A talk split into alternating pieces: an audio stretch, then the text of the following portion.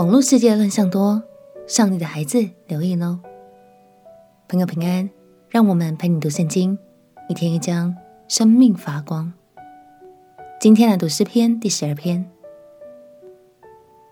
这是一首大卫所写的祷告诗。当时大卫似乎是处在一个全是谎言与诡诈的环境中，没有人可以信赖。大卫甚至怀疑这世界再也没有言行一致的人了，所以他迫切的向上帝祷告。这首诗歌特别凸显了口舌与诚信方面的错误，也让我们看见大卫即使处在这样的环境中，依然保守着自己的心。让我们一起来读诗篇第十二篇。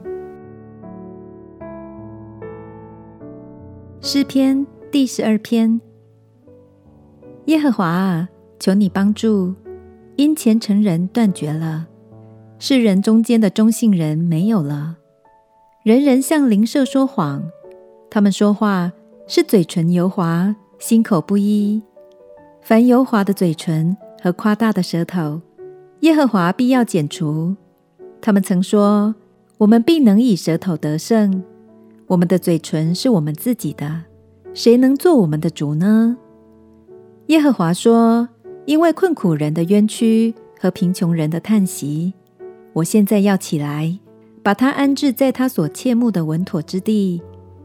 耶和华的言语是纯净的言语，如同银子在泥炉中炼过七次。耶和华啊，你必保护他们，你必保佑他们，永远脱离这世代的人。下流人在世人中升高，就有恶人到处游行。”当周遭文化与自己的价值观有所不同的时候，其实大多数的人很容易就会改变自己的立场。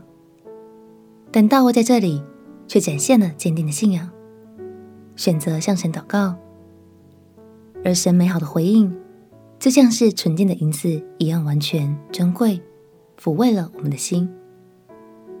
无论诡诈的人将会多么猖狂。神永远都会看顾着那些受到伤害与压榨的人们。亲爱的朋友，在现今的网络生态中，也常流传着诡诈、不实的讯息，或是口沫横飞的谩骂等等。若是动不动就加入一场混战，可能会使我们越来越迷失在世界中哦。让我们彼此鼓励，因为爱神的缘故而保守自己的口舌。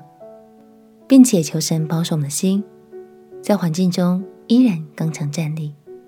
我们亲爱的哥，亲爱的耶稣，求你保守我的心和我的口舌，无论环境如何，我都要成为言行一致、合你心意的人。祷告奉耶稣基督圣名祈求，阿门。祝福你有一颗智慧的心，能说出祝福人的话。陪你读圣经，我们明天见。耶稣爱你，我也爱你。